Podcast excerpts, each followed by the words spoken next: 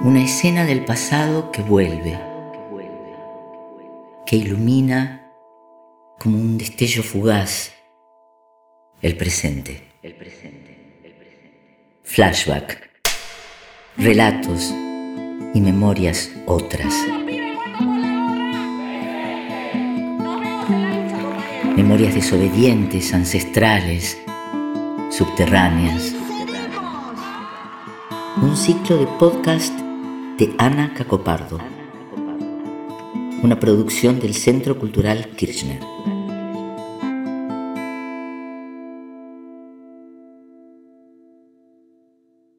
Todo lo que sabemos de la guerra lo sabemos por la voz masculina.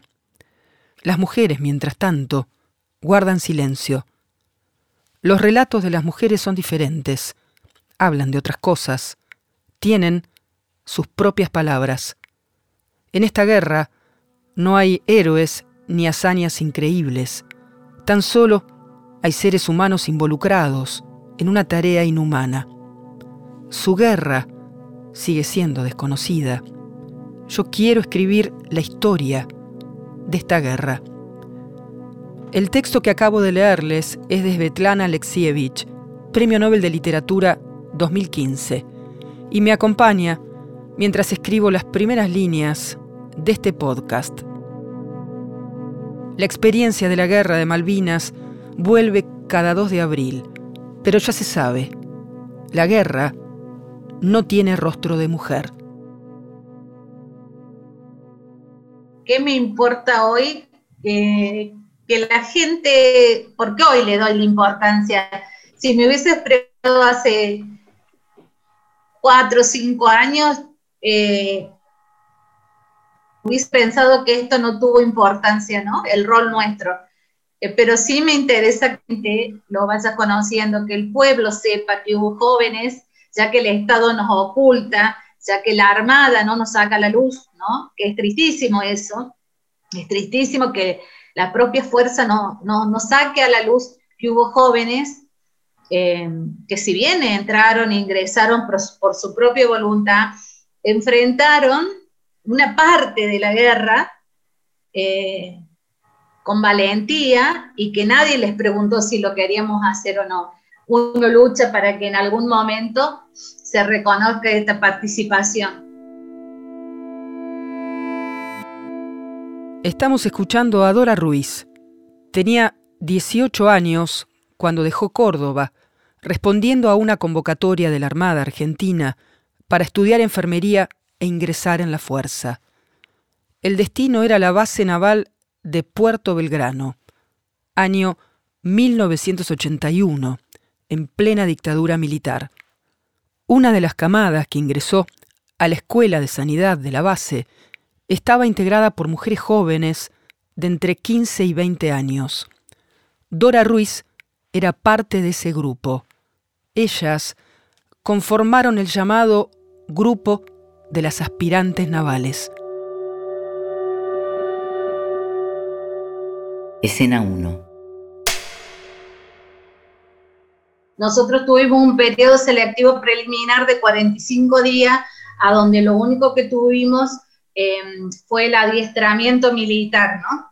Y, de ese adiestramiento em, era como una especie de colador porque quedaban las que aguantaban. Y ese periodo selectivo preliminar, eh, Dorita, era mm, un ritual como de, pasaje a la vida militar. ¿En qué consistía? Sí, era mm, como el mismo adiestramiento, por así llamarlo, que se le da a los conflictos cuando ingresan los cuerpos a tierra, eh, las espinas clavadas en las rodillas, en las palmas de las manos, las rodillas lastimadas en muchas de nosotras. Esas cosas, eh, en ese momento, y hasta creo que cuando hasta lo charlé con, con mi hija, como que eran naturales, que eran propios eh, del espacio donde habíamos elegido eh, ir, a donde habíamos elegido o, a donde creíamos tener la oportunidad de salir adelante. Entonces, todas esas situaciones eh, de que viniera el suboficial y porque te paraste mal, te encuadraste mal para el saludo, te pegara en el pecho una trompada. Todas esas cosas para nosotros, para esas jóvenes, eran como, como naturales. En el caso de las que eran menores de edad, la patria potestad la tenía el Estado, que en ese momento era un Estado terrorista, ¿no? En todas la tenía el Estado, porque yo creo que las que sacado las, que ingresaron después, con que ya eran enfermeras recibidas, bueno, eh, que ingresaron como para hacer una carrera militar, bueno, pero en el caso de las aspirantes, prácticamente el, 90% éramos menores. Entonces la, la patria potestad sí la tenía el Estado. Como la mayoría de las aspirantes navales, Dora no pertenecía a una familia militar. La posibilidad de estudiar enfermería con una beca la llevó a integrarse a la Armada en 1981. Un año después, estallaba la guerra de Malvinas.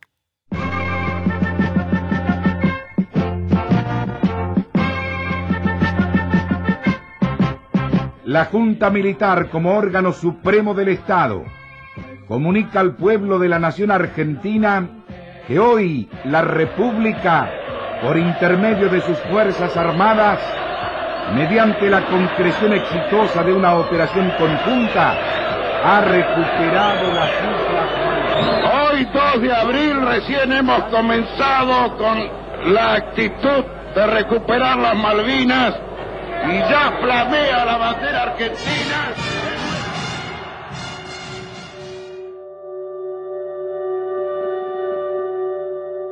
Escena 2.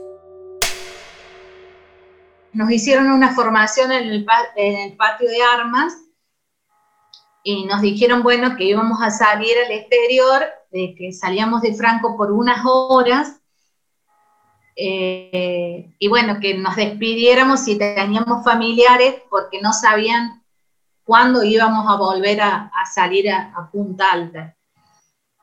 Eh, yo no recuerdo bien si fue, creo que sí, que en ese preciso momento de la formación fue cuando nos dicen de que el país entraba en guerra con el Reino Unido, entonces que, que nosotros íbamos a quedar alistadas, como quien dice, ahí en la base. Salimos y la sorpresa fue que eh, en el pueblo eh, las ventanas estaban cubiertas todas tapadas de negro, eh, los faros de los vehículos estaban tapados, todo, todo estaba de negro. Salí esas pocas horas, regresamos y, después nos empezaron como a listar en los lugares que posiblemente si había un toque de queda, donde nos podíamos, los refugios que íbamos a tener en el hospital, eh, cómo nos íbamos a tener que atrincherar, ¿no es cierto?, por cualquier ataque. Era, era algo que ni, ni en tu imaginación pensaste vivirlo. Las radios que teníamos las retiraron, eh, las cámaras fotográficas nos las sacaron.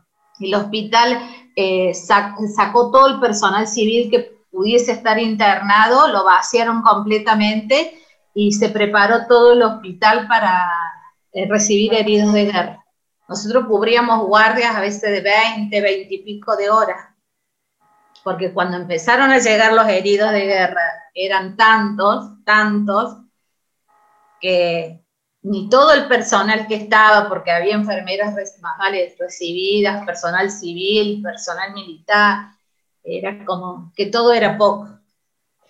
Para ustedes fue la toma de conciencia real de que la guerra estaba en pleno desarrollo cuando a los pocos días de iniciada llegan los primeros heridos. Sí, sí, que fue el, comandante Giaquino, el primero que llega, y el cabo Ernesto Urbina, Em, que llegaron al hospital. ¿Cuál era exactamente la tarea que tenían ustedes y el resto de las aspirantes navales que todavía eh, no eran enfermeras? Y todas, nadie te preguntaba si te animabas, o sea, recibías la orden y lo tenías que hacer. Si estabas en sala, tenías que curar heridas, heridas de esquirla, heridas de pie de trinchera, em, todo. Entonces, como que eh, no podías llorar porque ya te lo habían dicho. Si te abrazabas a llorar con tu compañera, lo hacías en el baño, lo hacías en escondida, porque no tenías permitido llorar.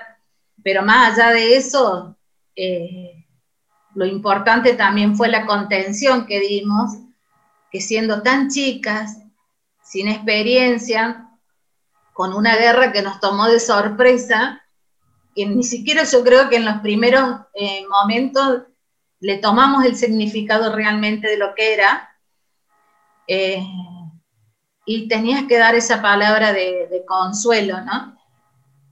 Porque de ver un, un, militar, porque de ver tantos conflictos, ¿no? Pero de ver un militar que podía llegar a ser hasta tu padre y que te preguntase mirándote a tu cara de que cómo iba a volver a su casa, si, si había tenido una amputación, y tener eh, que decirle que te nazca, decirle que todo iba a estar bien, no sé la verdad cómo, cómo nos salía esas cosas, ¿no? Para decirlo.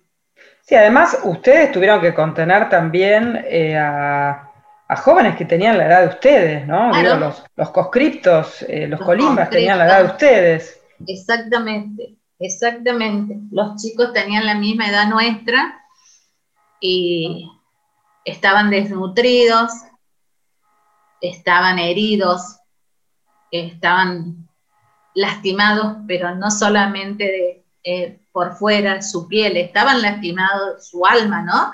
Eh, de pedir por su madre, de pedir por su familia. Eh, no, no, fue duro. Pero nunca le dimos la importancia a ese, a ese lugar, a ese rol, no sé si llamarlo rol, pero a ese espacio que cubrimos en ese momento nunca le dimos la importancia que tuvo. Hoy recién nos damos cuenta, cuando nos empezamos a atrever a hablar, eh, realmente de la importancia que tuvo el papel de estas jóvenes, ¿no? Que sin ser nada, porque sin ser enfermeras, sin ser adultas algunas, eh, ocupamos y ocupamos con, con mucho honor, ¿no? Escenas de un pasado presente. Flashback. Un podcast de Ana Cacopardo. Una producción del Centro Cultural Kirchner.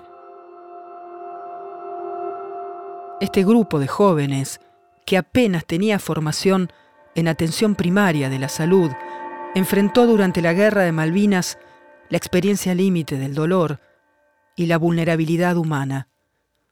Como en un juego de espejos, con los colimbas de su misma generación. Esa experiencia les dejó marcas traumáticas que no pudieron nombrarse durante muchos años.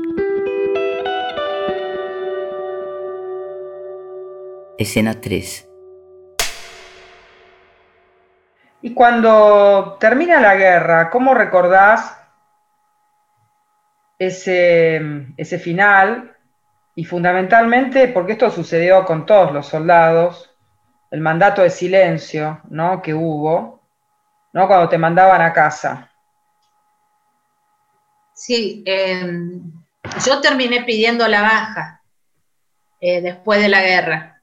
No te decían nada, ¿no? O sea, no te agradecían absolutamente nada. Lo único que te decían que todo lo que habías vivido, que todo lo que habías visto y escuchado, eh, moría ahí. Eh, como muchas de mis compañeras también recibieron lo mismo y algunas recibieron otras cosas más, ¿no? ¿Amenazas? Eh, sí, en el caso de algunas que habían descubierto depósitos con alimentos, sí, que no podían hablar, que no podían decir nada porque iban a tener una baja deshonrosa, eh, otras porque conocían a dónde estaba, vivían, a quién eran sus familiares. Entonces, el hecho de, de, que te dijesen eso sí te daba temor, sí te daba miedo.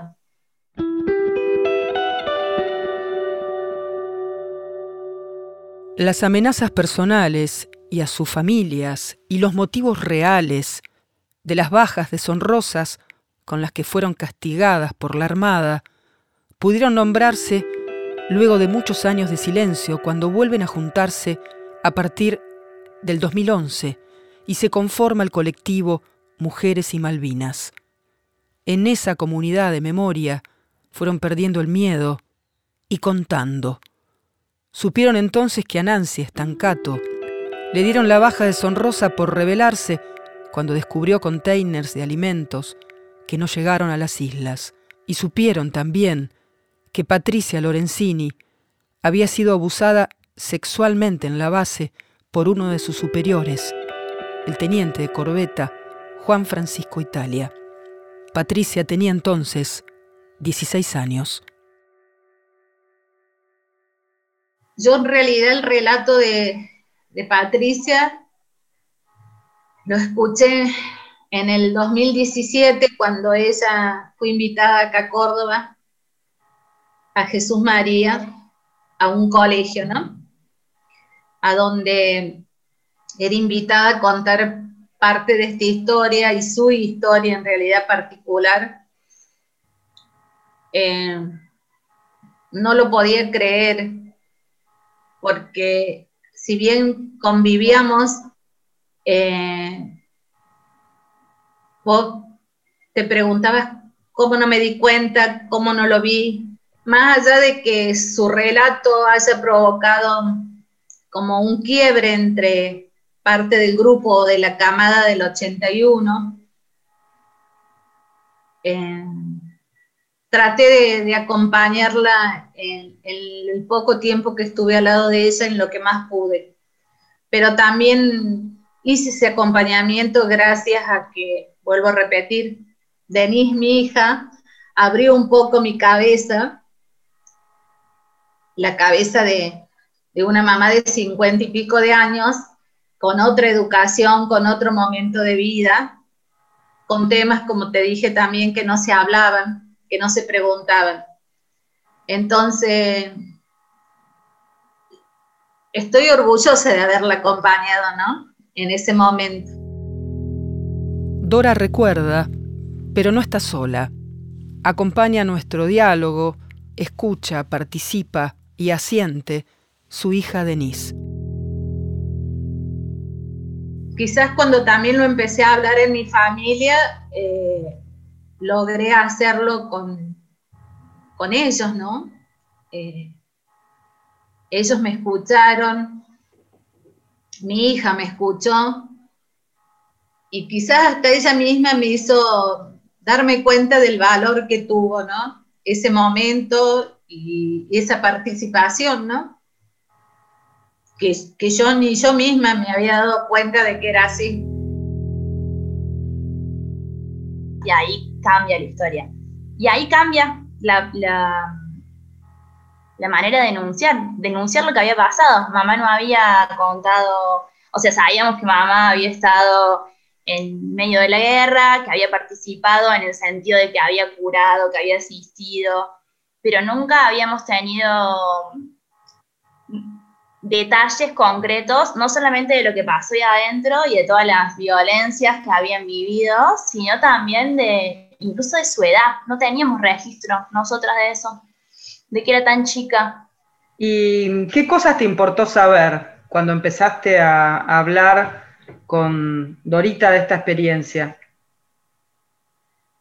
Eh, creo que me importó mucho, primero, entender por qué había llegado a un lugar así, como, bueno, esto, ¿no?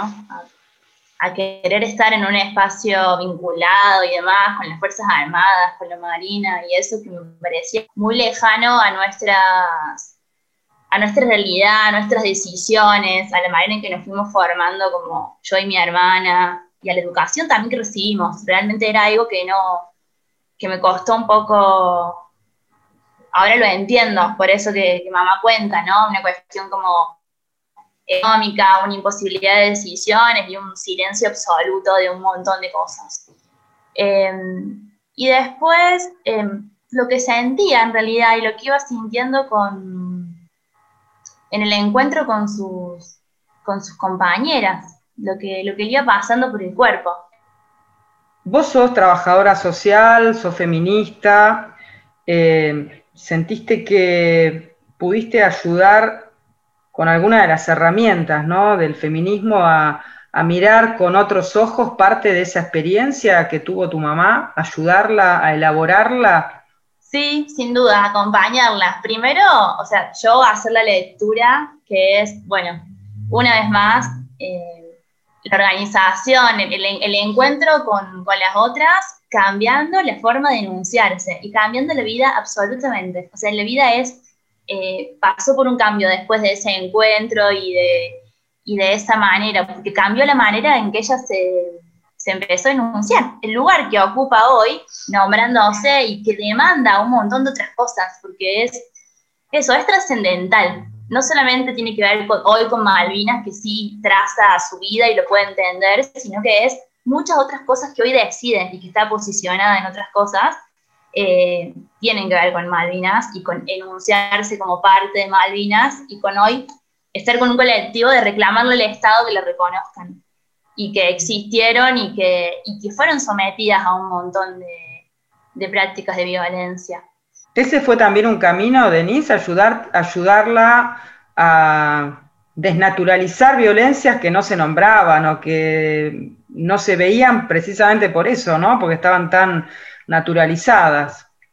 Exacto, sí, a ir ahí como tejiendo eh, con hilos algunas cosas que, es increíble, ¿no? Pero eso, como la, manera de nombrarlo y poder pensar juntas, bueno, ¿por qué nombrarlo así? O poder pensar juntas, por ejemplo, ¿por qué el relato, eh, por qué hacía tanto ruido o por qué el relato de una compañera que denunciaba un abuso? Y todos los cuestionamientos o, lo, que, lo que implica lo que ella se animó a decir. Eh, me parece que tiene que ver con lo que nos pasa históricamente las mujeres, ¿no? Que es decir eh, lo que vivimos y cuando esa violencia es ejercida por el Estado eh, y, por este, y por ese Estado puntualmente, ¿no? Ese Estado terrorista, por supuesto que condena y hay silencio y hay dudas. Dudar de nuestras, de las violaciones, de las violencias, de las torturas que vivimos nosotras es algo que atravesamos todo el tiempo. ¿Y qué cosas vos veías que, tu vieja tenía naturalizadas y que no las podía nombrar como violencia? Em, todo, me parece que de entrada, por ejemplo, la... Bueno, de entrada el silencio, ¿no? Es algo increíble, pero aparte es increíble nuestra historia familiar, porque mi abuelo eh, fue militante y fue militante del Partido Comunista y fue perseguido por eso. Y es increíble la, el, cómo, digo, cómo caló el terror para el silencio. Porque, por ejemplo, mamá, hay muchas cosas que nunca le preguntó a sus padres, eh, porque mi abuelo entendió en un momento que por las amenazas que tenía tenía que callarse, entonces gran parte de la militancia de mi abuelo ha quedado oculta y la vamos descifrando con los años. Eso hace que, bueno, mamá también eh, naturalizó un montón de silencios y de vacíos que tenían que ver con la dictadura en general, ¿no? Es esto como de, bueno, venir de hija de un militante, que ya en los, en 70 no militaba, militó un tiempo antes, y no, y no poder visibilizar o no, o no habilitar la pregunta, después decidir ingresar a un espacio como ese, y después cuando ella lo enunciaba, no, no quedaba el descubierto en el relato y en lo que, en lo que se permitía decir que, que era injusto que una niña esté haciendo eso, que era violento que el Estado no las haya dejado decir, y las cosas que, fueron viviendo ahí adentro, eh, fue todo un cúmulo de, prácticas de violencia, desde tener que aprender a las lógicas del castigo que tienen las fuerzas eh, este tipo de fuerzas, ¿no? Digo, es como aprender que hay castigo y que todo parece que tiene que ser solucionado con el castigo. Bueno, eso es algo que mm, es increíble porque mi vieja no lo reproduce nunca en su vida, pero que sí lo aprendió y lo naturalizó como que no estuvo tan mal que le pasara. En este proceso de reconocer la propia voz, emerge también el reclamo de reconocimiento social e institucional, como lo consignan sus trabajos la investigadora Helen Otero, las aspirantes navales ni siquiera son nombradas en los informes oficiales, es decir, que son negadas como parte de la cuestión Malvinas por el propio Estado.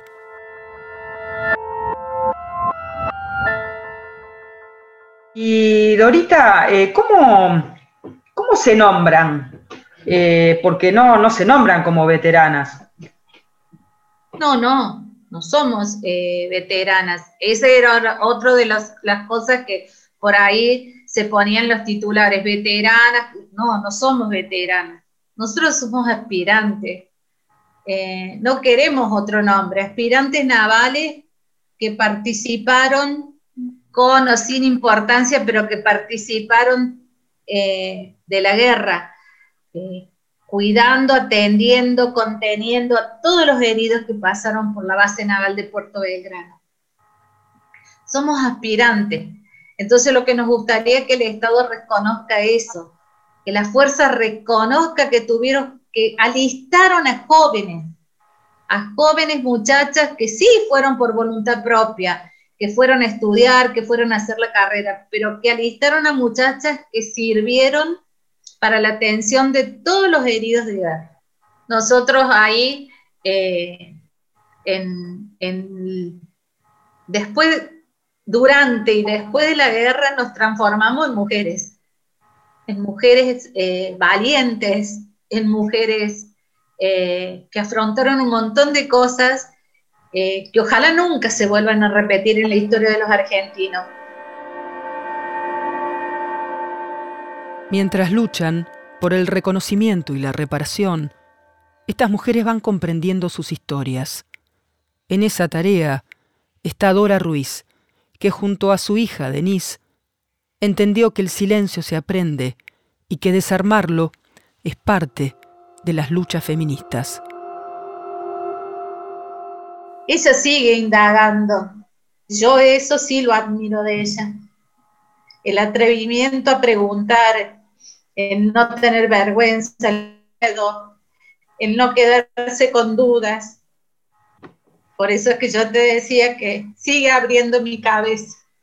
Yo le escucho mamá y así como le escuchaba mi abuela, eh, y así como cuando escucha las historias de mis abuelas, y bueno, y digo, es el feminismo que me parió, porque mm, son historias reatravesadas por, claramente por el cuidado, y yo estoy en esa también. Entonces, la imagen de mamá que me gusta es esa imagen literal que es curando heridas, pero me encanta esta imagen de mamá que es poder reconocer que eso eh, hoy es un trabajo, por ejemplo, que ella hace, incluso hoy lo hace, y que en ese momento fue una, fue una situación en la que fue expuesta y eligió. Esto de poder curar heridas y poder decirlo, anunciarlo y poder hacer que eso se reconozca.